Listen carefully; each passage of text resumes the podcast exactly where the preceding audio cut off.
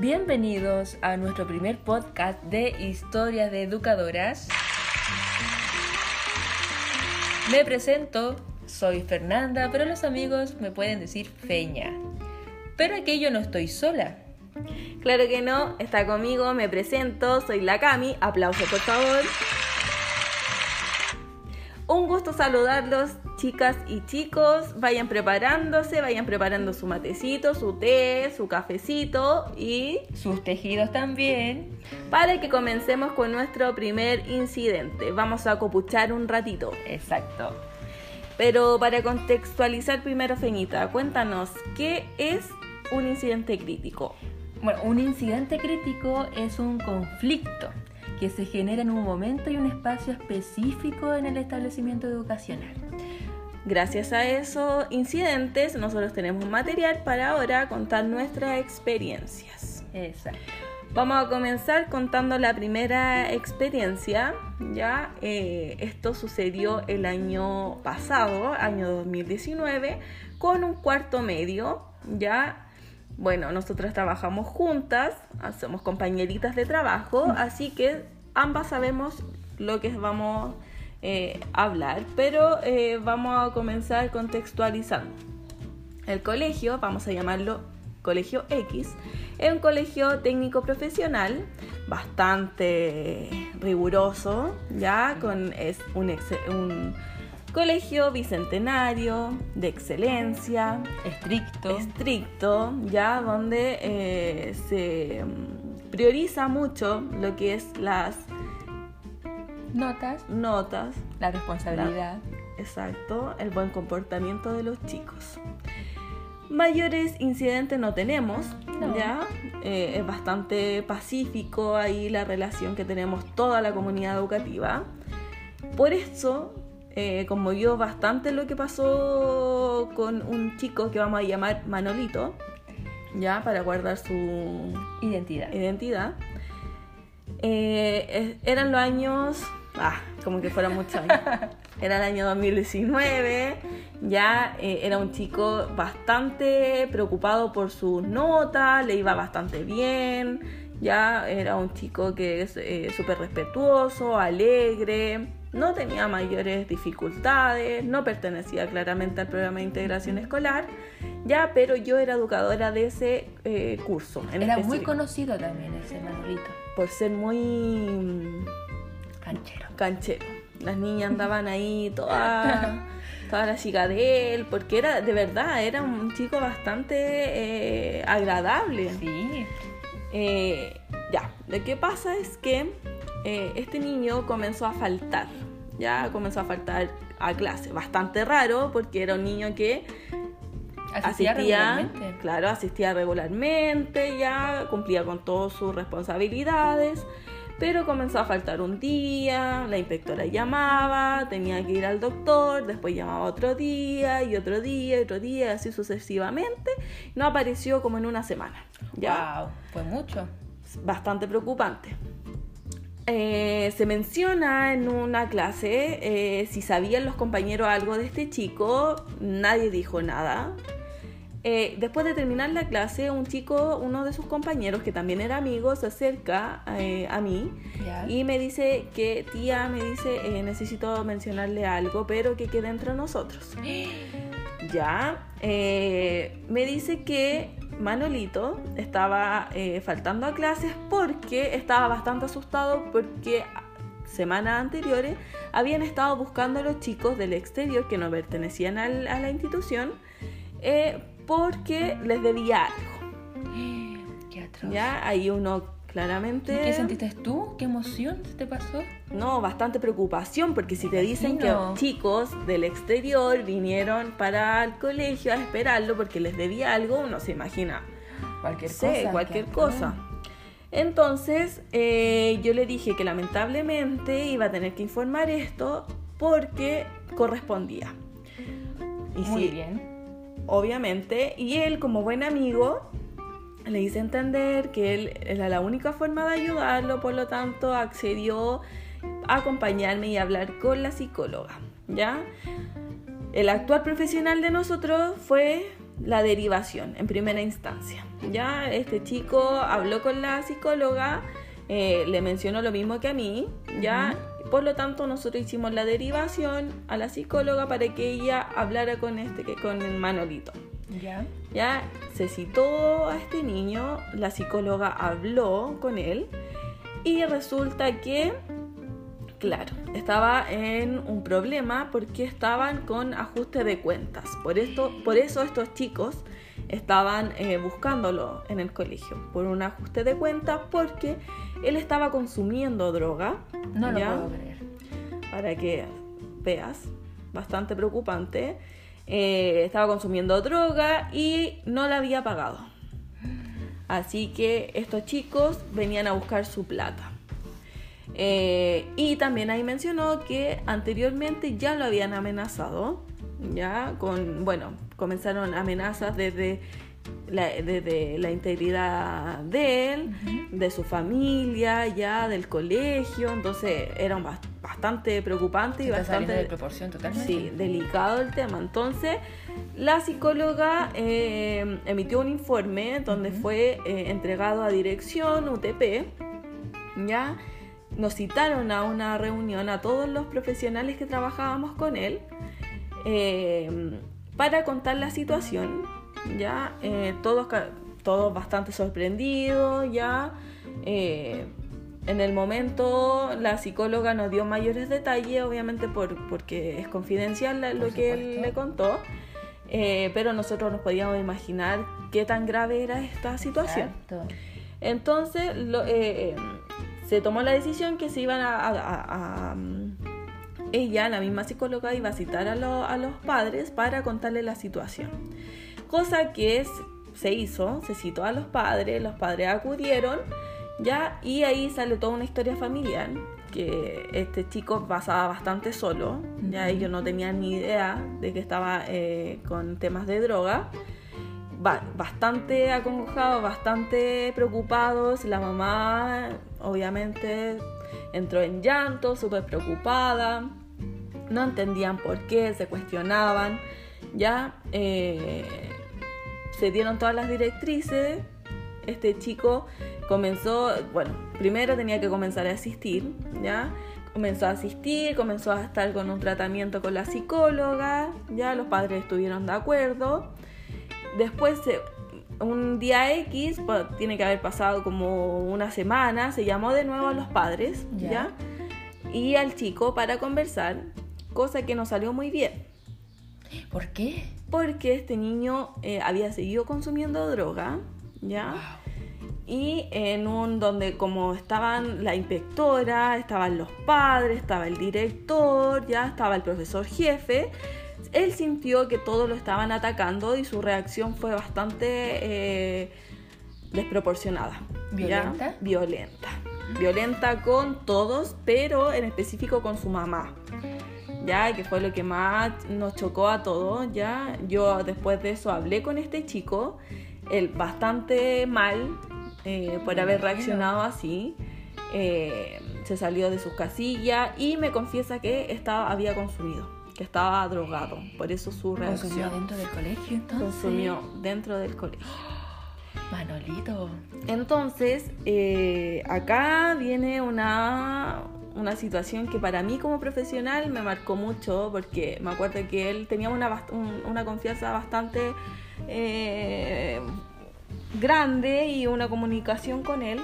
Aunque no pertenecía al, al programa de integración, habíamos creado un vínculo bastante grande. Entonces él con toda la confianza se me acerca y me dice, tía, realmente yo no sé cómo salir de esto. Yo quiero, pero no puedo. Qué pena. Entonces ahí me partió el alma, Me obviamente. imagino.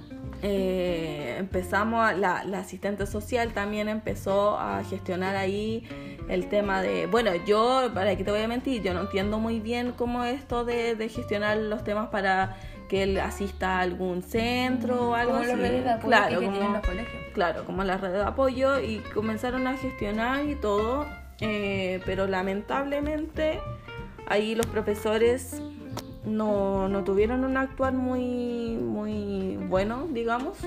Todos hicieron los desentendidos, siendo que él era un excelente alumno. alumno. Se hicieron los desentendidos, ya. Eh, no recibimos mucho apoyo. Él claramente lo sintió, ya. Y los resultados no fueron muy, muy eh, propicios. Ya, porque decidieron dejar el colegio, sacar, los papás decidieron eh, sacarlo del colegio. Eh, porque necesitaban, una, alejarlos de ese ambiente, porque las, estas personas empezaron a perseguirlo y no pararon, ¿ya? Seguían entonces. Seguían, entonces, aunque yo, bueno, estas son cosas que uno se entera por pasillo, ya, porque no contaban, los papás no contaban tampoco más allá, pero esta plata se pagó. Ya. El tema que este chico, claro, se pagó esa plata, pero este chico Siguió consumiendo. siguió consumiendo, siguió comprando. Entonces, obviamente la deuda fue aumentando, aumentando, aumentando, aumentando. Entonces, estos chicos de afuera no los dejaban en paz. ¿Ya? Entonces, eh, lamentablemente los papás decidieron sacarlo del colegio de un día para otro. Yo no me enteré. Fue de, de verdad, fue un día, de un día para otro. Yo a mí comenzó a, también empecé a notar que no asistía a clase y pregunté qué pasaba con este chico y todo y ahí me informaron que eh, lo habían retirado pero fue de un De día para otro de la noche a la mañana. Me dio bastante pena me sentí eh, que podría haber hecho algo más por él eh, realmente no sé si lo hubiese podido hacer porque a veces escapa de las manos de uno De uno, exacto. pero esa es la primera sensación. Como, pucha, pude haberlo ayudado, pude, pude haberlo orientado eh, más, eh, no sé. Aparte es muy humano sentir eso. Sí, me sentía hasta culpable, te, puedo- Mm. te puedo decir, porque ¿cómo no nos dimos cuenta antes? ¿Cómo no pudimos detectar esto?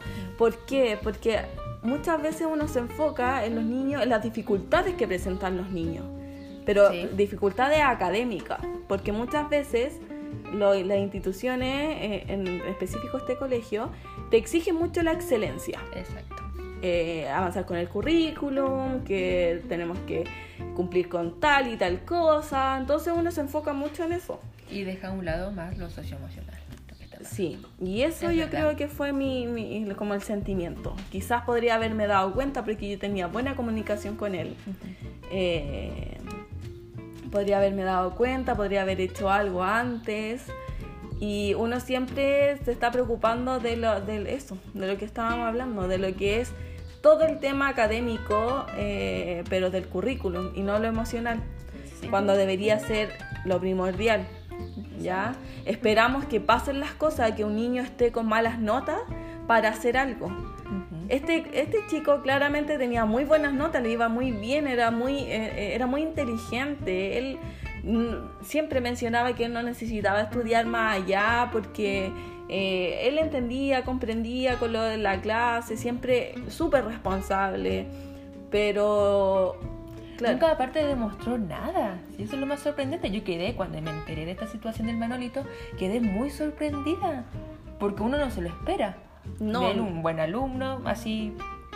No, fue increíble. Por eso yo creo que en, en conclusión y como enseñanza eh, podemos rescatar que no siempre los niños que presentan dificultades en aprendizaje son los que solo ellos los que requieren contención, Exacto. apoyo. Eh, hay que estar atento a todos, ya, porque no basta solo con, con, con, no sé, con verles las notas, Exacto. ya, Su asistencia. ¿no? su asistencia, Hay que ir un poquito más allá. un poco más y, y harto más allá diría yo, porque basta quizás con una conversación de pasillo, preguntarle a los chicos cómo te sientes, en qué estás y saber detectar cuando su carita a lo mejor dice que, que no, que no está bien, aunque ellos te lo digan. ¿Ya? Y no tan solo la educadora, sino que también todos los docentes. Sí, todos los, Los todos los profesores jefes también, Sí. sí. Porque después de eso, el actuar de los docentes del curso, de ese curso, fue horrible. Porque lo discriminaron mucho al pobre. Se hicieron los desentendidos. Exacto. Después que era, era uno de los mejores alumnos y que, eh, Manolito, necesito que hagas esto. Manolito, necesito que participes acá. Manolito, que esto. Manolito. Pucha, después Manolito eh, no era, la espalda, ¿no? era el drogadicto del colegio. Sí, así, tal, tal cual. Y él obviamente lo sintió, entonces eh, uno se pregunta, ¿qué hubiese hecho yo como padre? ¿Hubiese tenido el mismo actual? ¿Lo hubiese sacado de la institución o lo hubiese mantenido ahí? Ahí hay una gran, una gran pregunta para que cada uno se... Para el siguiente podcast. Claro, para que uno eh, reflexione. Pero eso, ¿a ti qué, qué enseñanza sacarías de, de, todo esto? Yo concuerdo mucho contigo, sentido de que eh, no hay que mirar solamente la nota, el buen rendimiento que tengan los niños sino que hay que ir más allá, preocuparse de, de su estado emocional, de preguntar cómo está él con un hola, ¿cómo estás? Eso, yo creo que eso yo me imagino la enseñanza que, que nos dejó, yo creo que la mayoría de los docentes allá del colegio, que ir un poquito más allá. Oye, y, tú, por ejemplo, como el actual profesional que tuvieron los... No, a ver, obviemos lo que, lo que los, los docentes de asignatura y todo, pero ¿cómo, cómo se abordó en primera instancia el, el, el tema? Quizás nos faltó preparación porque era primera vez que nos pasaba esto, no estábamos acostumbrados a que nos pasara esto. ¿Cómo tú crees que fue el actual? Eh, Yo creo que la, como primera instancia, eh, encuentro que se tomó las medidas adecuadas, en sentido de que se informó, se derivó a la psicóloga y la psicóloga después realizó una reunión con los docentes. Se informó. Se informó, exacto. Entonces, de ese sentido está súper bien. Pero como primera también experiencia, eh, también faltaron algunas cosas. A lo mejor en preocuparse más del niño, Quizás eh, si nos pasara de nuevo, sería otra forma de actuar. ¿ya? Y, también va mucho que ver con el tema de, la fijación que uno tiene con los estudiantes, de que rindan y den el 100%, eh, no importa si él está mal o está bien, siempre preocupándose del rendimiento. O sea, que, no sé, que era cuarto medio. Estaban todos preocupados de que el joven rindiera claramente una buena PSU en ese entonces, de que obtuviera los resultados y destacara, porque en eso era un buen alumno que obviamente uno con sus notas y todo, sus capacidades, era un, chico que yo creo que los profesores decían ya, tiene potencial para que obtenga buenos resultados. Por lo tanto, vamos a potenciar más eso. Y se enfocaron solamente en eso. En eso. Entonces, claro, este chico era una forma de llamar la atención. Claramente se fue de las manos. Los papás ahí también hicieron su mea culpa. Y, bastante preocupante eh, para ellos. Porque aparte tenía una, una hermanita que él será a todo esto, sí, que era su gran, eh, su gran pena, su gran preocupación, porque la niña estaba viviendo todo este, toda esta situación. Y, tú sabes que un hermano mayor, obviamente el ejemplo de un hermano es menor. Exacto. Uno trata siempre de eh, imitar a su a su hermano. Entonces también era una pena súper grande para él, porque él se daba cuenta de la situación cuando cuando se desató toda esta pelea y, la, y, actuó súper desproporcionadamente con la mamá, faltándole respeto, levantándole la mano. Obviamente él lo único que pensaba era su hermano, su hermano, su hermana. Sí, pobrecito.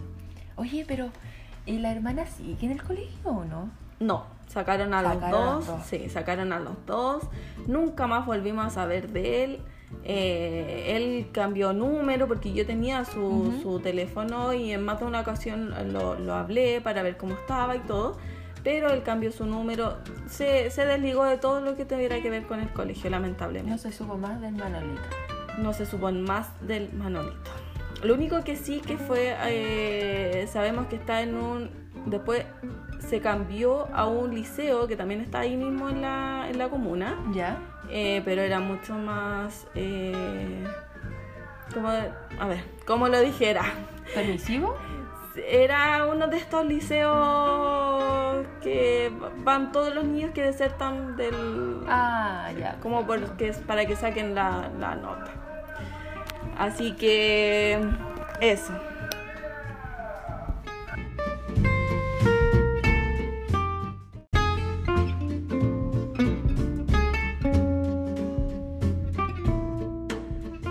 Oye, vamos a ser bastante transparente con esta situación, pero me desconcentré mucho al final porque pasó la feria móvil y ustedes comprenderán que en esta circunstancia no tenemos mucho que hacer. Así que disculpen por el sonido ambiente. Pero ya vamos terminando, ¿cierto, Feñita? Sí, vamos a cerrando este podcast. Los invitamos también a ustedes a reflexionar sobre este incidente crítico que nos pasó a nuestro establecimiento educacional. Y esperamos que tengan un excelente día y que hayan disfrutado.